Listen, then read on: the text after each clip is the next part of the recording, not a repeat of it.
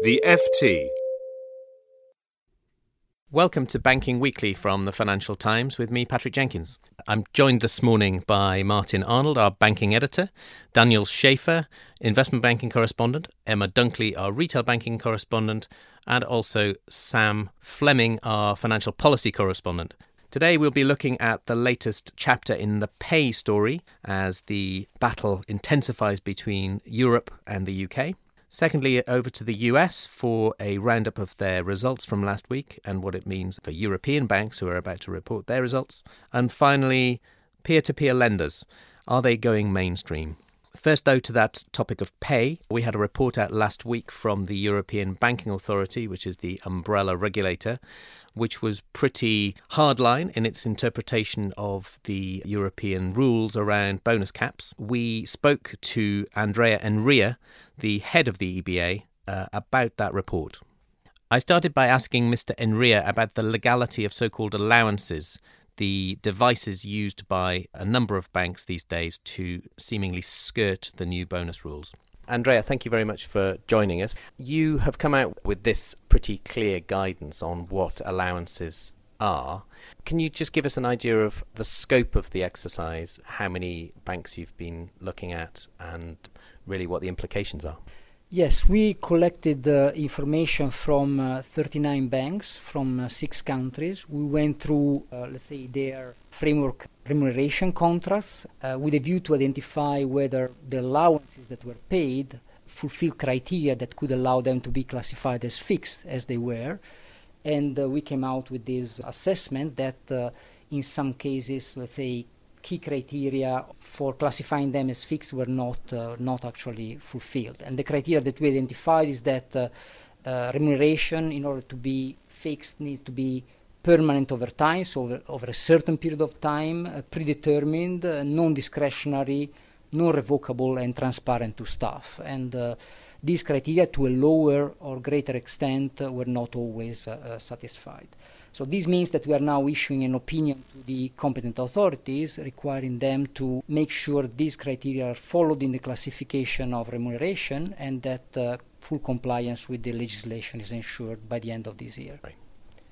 As you say, you are an umbrella organisation that needs to work with local authorities, local national supervisors on the ground to implement any guidance that you've come out with what is the process now exactly for, for that happening? Uh, how quickly do you think this will actually affect banks in terms of the way they pay their staff? Well, again, we issued this opinion, and this opinion requires uh, competent authorities to take action by the end of this year. So we expect uh, the competent authorities to make sure these criteria are followed uh, already uh, and that uh, next year, let's say, they are fully implemented and uh, we will also later this year issue for consultation uh, guidelines that will further flesh out uh, principles for remuneration, not only in the area of allowances but more broadly. We should uh, again give uh, a framework for consistency in the way in which the common European principles are applied throughout the single market. And a final thing, as you say, you studied the pay structures or allowance structures of 39 different banks. I suspect you found a great variety of types of allowances. Certainly, anecdotally, that's what we're aware of. Some that are quite aggressively structured, some that are, are less so. Of those 39, did any comply with your understanding of what the law is?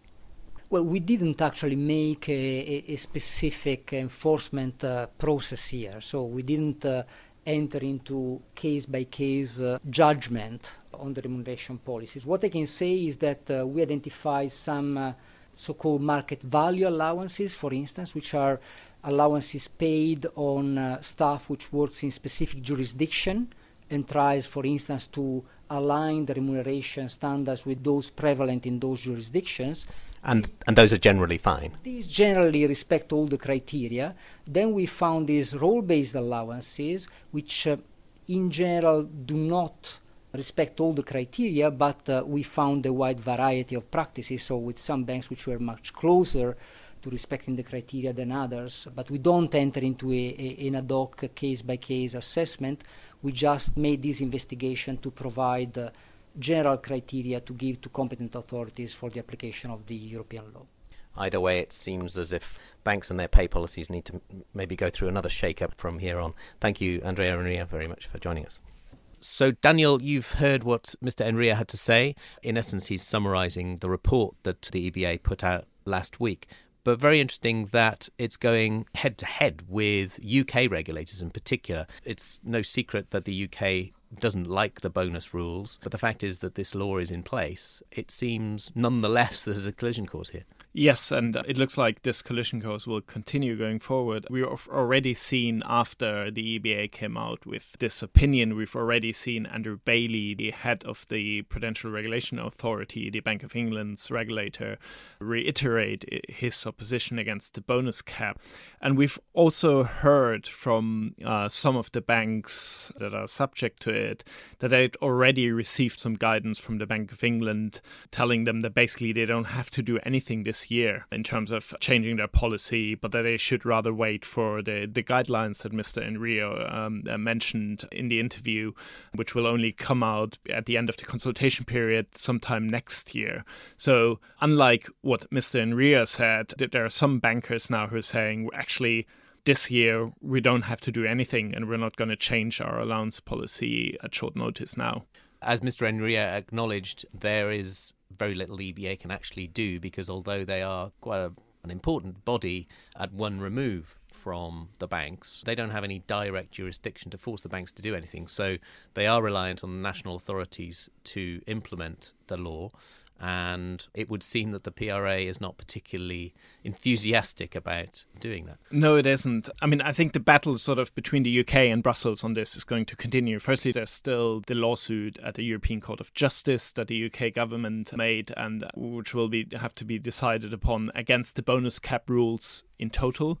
And secondly, uh, then after the EBA's guidelines will come out, either the EBA can take a very drastic step to order banks directly to change specific banks to change their allowances policy. That's something that they've never done before, though. They've never yeah, directly yeah, intervened, would, and the, the, legality of it is a kind of moot point, right? It is, yeah. So that would be a, quite a radical step. Or in theory, also the European Commission could just simply sue the UK for uh, non-compliance with the bonus cap rules and the, the so-called CRD4 rules, which they are part of. So that could be sort of the escalation of it. But it looks like the direction of travel in the longer term will be that we'll see some sort of changes to this whole allowances policy, and maybe the Bank of England eventually sort of having to, in some way, uh, adhere to what the EBA is saying.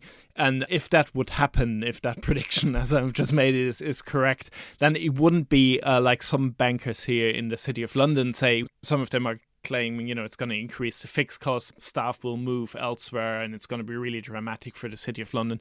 I don't think any of that actually is going to happen because what we're going to see is banks, instead of using allowances, they're going to simply raise salary, which is something that Deutsche Bank has already done because their home market regulator, BaFin, hasn't allowed them to use allowances for the bonus cap. One final thing this isn't just about the regulator in the UK wanting to encourage high pay among banks and, and allow bonuses to be skirted. It is about a stability point, if you like, as well. Yeah, there's a fundamental difference between what the uh, European Parliament and the Commission thinks about bonuses and how the Bank of England and the regulators here think about it.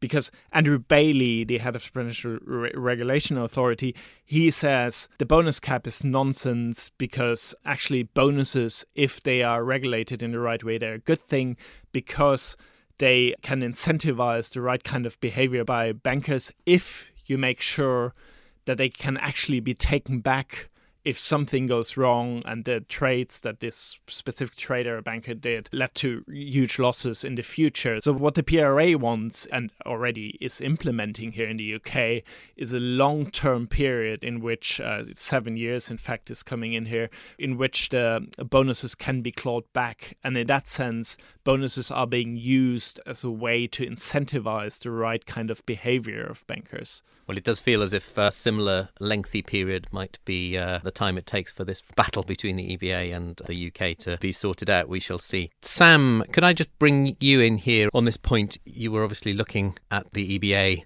PRA battle uh, quite closely, but you've been at an event early on Monday at which the bank has added another dimension to this whole debate. John Cunliffe, the Deputy Governor for Financial Stability at the Bank of England, has some very interesting stats that he unveiled to show pretty high levels of pay still in the City of London. Yeah, that's right. John Cunliffe was talking broadly about the regulatory agenda post crisis and sketched out the extent to which uh, returns in the banking sector have been shrinking for any number of reasons, one of which is the fact that banks can no longer leverage themselves up the way they used to, amass large amounts of debt in order to drive up returns. Another driver, however, is the very large pay bills that banks are still doling out to their staff, lower profits, but still very large amounts of pay, which means that returns for shareholders in those banks haven't been particularly generous uh, since the crisis, and he had some really quite staggering figures that he unveiled at this Chatham House conference. But simply, as he said, uh, shareholders have gone from getting around 60 cents for every dollar in pay to staff before the crisis to around 25 cents for every dollar in pay to staff. These are global. That's a global, global figure, yeah. yeah. And then when he homes in on the UK, um, across the big UK banks in 2013, the fraction has fallen to 2%. So uh, two pence per pound paid to staff goes to uh, the shareholders. It just shows, I think, the extent to which shareholders' share of the pie has really been shrinking dramatically. Yeah, absolutely. Pretty stark. Thank you for that, Sam. Now back to Daniel for a look at last uh, week's US bank results. I'll come on to Martin afterwards, but the mainly investment banks' earnings driving the performance of the banks overall. It was a mixed set of numbers, I suppose, fair to say. Yeah, it was. I mean, th- there was one bank that stuck out particularly, which was Goldman Sachs, which had a bumper quarter in terms of its fixed income currencies and commodities, the so called FIC business, which went up by more than 70% year on year. And Goldman itself took it as evidence that the slump in fixed income that we've seen in the past year or so is coming to an end, and that it's not only the, the structural factors that some people have been saying is, has have been hitting the market, like more regulation, tighter capital rules, and other things and that this actually is not going to prevent a comeback of this market, and then therefore their strategy to continue to stick to the FIC business and not to cut it back massively is the right one. Now, if you take another look at the numbers, actually, there are some arguments against it. Firstly, we've seen that for all the banks, the numbers have been, while they've been up year on year, they're actually, if you look at quarter on quarter to compared to the second quarter, they're actually down. And Goldman's are down the strongest, 11% quarter on quarter also, Goldman had a particularly weak third quarter 2013 uh, compared to the other banks, so their comparison was much easier to beat. And then here's an interesting number regarding the sort of cyclical comeback of fixed income. Goldman had 2.2 billion in revenues in fixed income currencies and commodities in the third quarter of 2014, and they had. In, I looked up the number in 2009 in the third quarter they actually had $6 billion in FIC revenues in that quarter. So to talk of a comeback of FIC seems a bit premature if I look at those numbers. Martin, what's your take? I would agree with the latter points that Daniel made there. I think that anybody talking about this fixed income returning back to boom times is getting well ahead of themselves. Perhaps some of the negativity has been overblown, but I think overall FIC revenues are down more than 50% in the past few years. So uh, they've got a long way to bounce back and Goldman might have been up 50%, as Daniel said, but others were up. I think Morgan Stanley 19%, Bank of America 11, JP Morgan was up only 2%. So, undoubtedly, looking ahead to the European banks, which are all set to start reporting results in the next couple of weeks, we can expect to see, I think, an improvement in performance there because of this volatility that we've seen in the past quarter and the weak year on year comparisons. So, the likes of Barclays, Deutsche, the Swiss banks, even HSBC and Standard Chartered are expected to see some kind of benefit there, but I think it'll be modest. It'll be very interesting, of course, to see how Barclays in particular and UBS also fare, given that they've taken such an axe to parts of their fixed income businesses yeah, one has to say that one area of particular strength in the third quarter, and particularly in September when volatility picked up amid geopolitical tensions in particular, uh, was foreign exchange and currency. And UBS, Deutsche, and Barclays are among the strongest players in that area. So while UBS has cut a lot back in fixed income, actually foreign exchange is the one area of fixed income where they haven't cut back. So it could actually be a decent quarter for them because of that. A final word on the prospects for this, because as you mentioned, there volatility has clearly picked up in the last few days and weeks doesn't that augur well? I mean, if this is here to stay for some time, that presumably augurs well for these institutions. Is it here to stay for some time? Yes, everybody had a bit of a taper tantrum again last week. The tantrum was about the fact that interest rates are going to stay at record lows for longer than expected, and there isn't going to be quantitative easing because economic conditions are so weak, and therefore we're going to be back into this very stable, low interest rate, low growth environment for the next few quarters to come. And that doesn't suggest that, you know, there'll be a huge amount of volatility there. One other point, just to look ahead to the European results that are coming up, is that you know a lot of the banks, J.P. Morgan, Citigroup, they took further charges for legal expenses, and one of the big factors in there we understand was putting in provisions ahead of an expected settlement in this quarter with regulators for the foreign exchange manipulation investigation. Yeah, there was uh, one billion dollars that JP set aside not just for that. No. But that was a large part of it. But the, the read across from that would suggest that we may get big sums set aside by all the European banks as well. Yes, definitely. We already know that Deutsche will increase its litigation reserves and its contingent uh, li- liabilities quite significantly, although they are not part of the first uh, round of settlements with the FCA. But they've got other issues such as mortgage related litigation and other issues as well. And we also know that UBS will increase its litigation reserves by at least several hundred million Swiss francs. And the other banks, particularly those that will be part of the expected FCA settlement with the UK regulator, so including HSBC, Barclays, and RBS, they might take some more provisions for that as well. We'll look out for that. On to our final topic of the day peer to peer lenders. And there's several bits of evidence that these are institutions that are coming of age. Emma, you've been looking at what's going on. Yes, so the Royal Bank of Scotland is actually planning to launch its own peer to peer platform in conjunction with a third party operator at the end of this year. The idea being that any smaller businesses and companies that would otherwise be rejected a loan because it's uneconomical for them to obtain a loan via a bank can be referred by RBS to this platform. So they're sort of doing their job in terms of not turning away business, but by also helping these companies to obtain a loan. Now, a lot of the time, going to a peer to peer platform is often cheaper for the borrower because these platforms operate on lower margins because they're online, they don't have heavy costs or any branches or anything like that. So, for borrowers, it can be cheaper, and for investors, they can get higher rates of return. There's also quite a bit of government and political pressure on banks to be part of this. George Osborne actually said in the summer that there could be plans to force banks to refer any business that they reject that are seeking loan applications to these peer to peer lenders to ensure that these small startup companies can obtain funding. Martin, do you think this is a win win then for everyone? Peer to peer coming into the mainstream? I think so. I mean, you've got to think that the banks are being politically smart here because, as Emma said, there is massive political pressure on them where they're rejecting small business applications to refer them on to uh, peer-to-peer lenders. Now, the two big advantages that peer-to-peer lenders have are speed and cost. So they can offer a small company a much quicker decision on whether or not they will get funding through peer-to-peer networks, and secondly, it's a cheaper source of, of financing in, in a lot of cases for small businesses.